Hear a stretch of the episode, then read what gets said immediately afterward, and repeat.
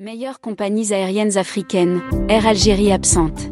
Air Algérie, qui vise à opérer un redéploiement stratégique en Afrique, en lançant de nouvelles lignes vers plusieurs capitales des pays subsahariens, n'arrive toujours pas à se mettre au diapason des meilleures compagnies africaines. C'est ce qui ressort du dernier classement annuel des meilleures compagnies au monde pour l'année 2022, dévoilé le 23 septembre à Londres à l'occasion de la cérémonie des World Airline Awards 2022. C'est Qatar Airways qui est distinguée meilleure compagnie aérienne au monde pour l'année 2022. Concernant les compagnies africaines, c'est Ethiopian Airlines qui arrive en tête du top 10 des meilleures compagnies du continent pour la cinquième année de suite.